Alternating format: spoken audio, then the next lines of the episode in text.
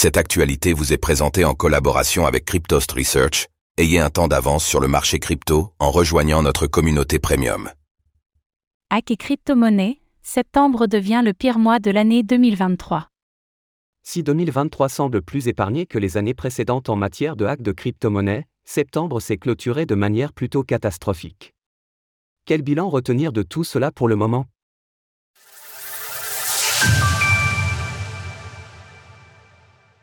Septembre, le pire mois de 2023 en matière de hack. En raison de l'attaque sur le protocole Mixin Network, septembre est devenu le pire mois de l'année 2023. Comme nous l'avons expliqué à plusieurs reprises par le passé, de grosses attaques ponctuelles peuvent venir grever une tendance, et c'est ce qui s'est passé ici alors que l'année en cours semblait relativement calme.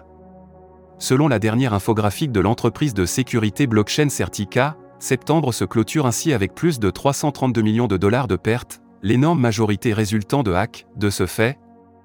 Cette mauvaise performance de septembre permet au mois de juillet d'être relégué à la deuxième place avec ses 285,8 millions de dollars, composés en grande partie des 126 millions de dollars volés au bridge multichain.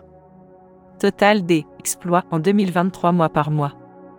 Notons toutefois que sur le graphique ci-dessus, Certica n'intègre pas les 197 millions de dollars volés en mars au protocole Les Finances, avant que ceux-ci soient retournés par la suite.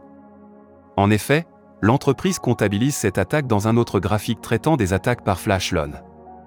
Quel bilan retenir sur l'année en cours? Toutes catégories confondues, les pertes sur l'année en cours se chiffrent donc à près de 1,34 milliard de dollars, dont 25,8% sur septembre. Bien que ces valeurs soient très importantes, cela reste, pour le moment, en deçà de ce que nous avons pu connaître en 2022 et 2021.